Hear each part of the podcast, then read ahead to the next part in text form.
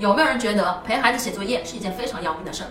好多人说一陪孩子写作业就秒变后妈，就那个火就蹭蹭蹭的往上面走，是不是？就觉得呀气得受不了了。为什么？不你们陪孩子写作业会那么生气吗？孩子做错事就生气？那我儿子写作，那我儿子写错了我就不生气啊？为什么？各位注意，这个世界上从来就没有无缘无故的事儿。如果你认为我也不知道，我只是莫名其妙的就会生气，没有莫名其妙这件事儿，所有的莫名其妙都是来自于你的潜意识。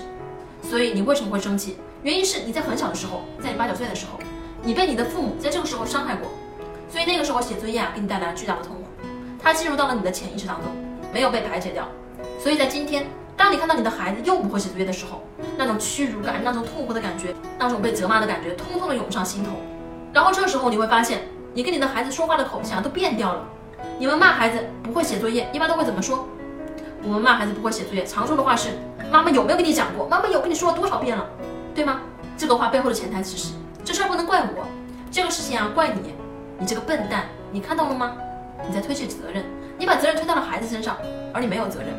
所以在你向孩子发怒的那一刻，在你说孩子发怒的那一刻，你在保护自己啊，你在撇清责任，说我已经是一个好妈妈了，我该说的该做的我都做了，但是你还是不会，这才是我们内心的潜台词。所以，如果你不能够治愈你和你父母的关系，你童年的这一段伤你解决不了，你的孩子不会写作业这件事情就会成为你们家永远的伤。再往后呢，等你的孩子长大了，他会有同样的方式对待自己的孩子，然后你们家就永无宁日，这个恶性循环就会一直这么传递下去。橱窗里有我为大家精选的育儿书单哦。